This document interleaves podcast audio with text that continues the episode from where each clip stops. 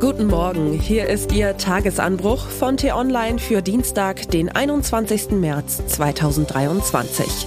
Was heute wichtig ist, das Bankenbeben könnte alle bisherigen Krisen in den Schatten stellen. Geschrieben von T-Online-Chefredakteur Florian Harms und am Mikrofon bin heute ich, Michelle Paulina Kolberg.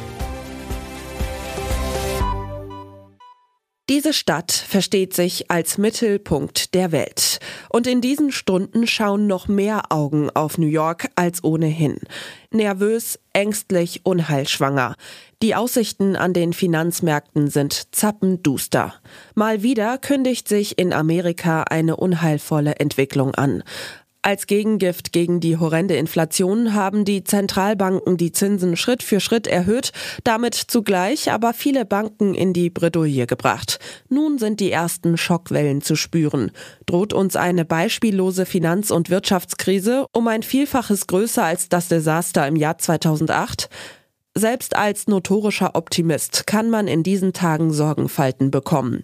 Die Pleite der kalifornischen Silicon Valley Bank und die Last-Minute-Rettung der Schweizer Credit Suisse könnten tatsächlich die ersten Eruptionen eines neuen Finanzbebens sein, das sich diesmal jedoch selbst mit staatlichen Notprogrammen nicht mehr beruhigen lässt. Die Verunsicherung an den Börsen, in den Chefetagen von Versicherungen und in Regierungszentralen ist mit Händen zu greifen. Auslöser der Krise 2008 waren faule Kredite. Diesmal ist es ein gigantischer Schuldenberg.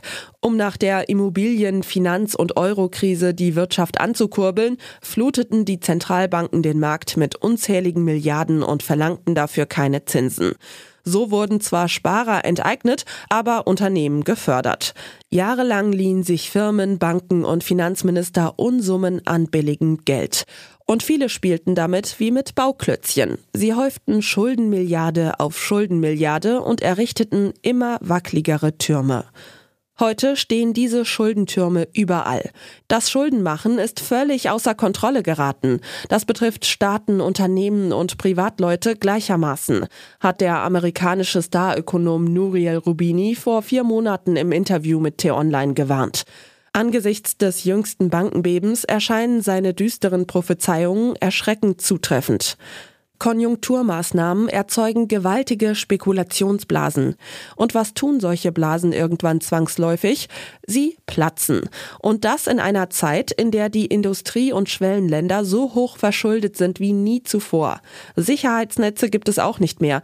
Die Politik hat ihre Mittel der Finanz- und Geldpolitik ausgeschöpft. Zentralbanken und Finanzbehörden sind verdammt, wenn sie etwas tun, und sie sind genauso verdammt, wenn sie nichts tun. Erhöhen sie die Leitzinsen drastisch, um die die Inflation zu bekämpfen, werden Realwirtschaft und Finanzmärkte einen ziemlich harten Aufschlag auf dem Boden der Realität erleben. Lassen Sie die Zinsen unten, wird die Inflation steigen und steigen. Wir müssen uns auf das Schlimmste gefasst machen, es kommen furchtbare Zeiten auf uns zu. Ist die Lage wirklich so dramatisch, wie Rubini warnt? Auch in Krisenzeiten haben Politiker Möglichkeiten, den Raubtierkapitalismus zu bändigen. Dafür müssen sie sich mit Bankern anlegen und viel einstecken können. In so einem Kampf bekommt man selten schöne Presseschlagzeilen, kann jedoch mehr zum Wohle von Millionen Menschen tun als mit anderen politischen Initiativen. Der damalige Finanzminister Wolfgang Schäuble hatte das verstanden. Leider fand er im Bemühen, die Geldinstitute zu regulieren und sie zu einer höheren Eigenkapitalquote zu verpflichten, weltweit zu wenige Verbündete. Manche Staatschefs erdreisteten sich sogar, strengere Regeln bald wieder zu lockern. So wie in Amerika. 2010 setzte der damalige Präsident Barack Obama den Wall Street Reform and Consumer Protection Act durch. Ein weitreichendes Gesetz, das die Zocker an der Wall Street bändigte. Doch acht Jahre später lockerte der nächste Präsident Donald Trump die Vorschriften für kleine und mittelgroße Banken und gestattete ihnen unter dem Beifall der Republikaner wieder das hemmungslose Schuldenmachen. Prompt ging die Zockerei von vorne los. Geschichte wiederholt sich nicht, heißt es. Dummheit schon. Politiker, Bankmanager und Spekulanten haben das globale Finanzsystem allen Warnungen zum Trotz schon wieder gefährlich nahe an den Abgrund getrieben. Sie spielen mit den Schicksalen von Millionen Menschen.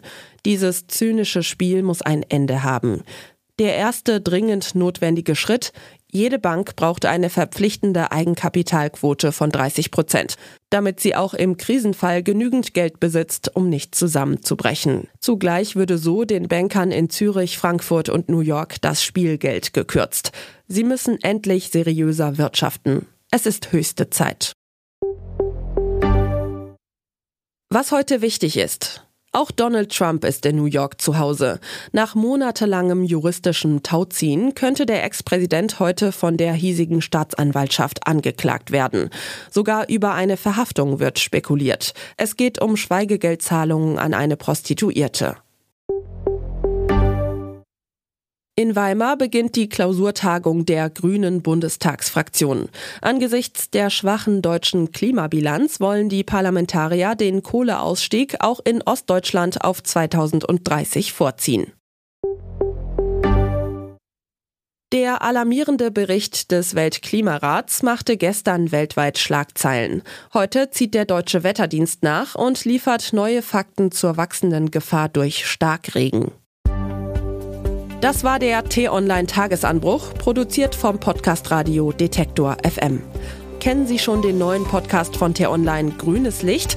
Darin gibt es in 10 bis 15 Minuten Tipps, um nachhaltiger zu leben. Vielen Dank fürs Zuhören und Tschüss. Ich wünsche Ihnen einen schönen Tag. Ihr Florian Harms.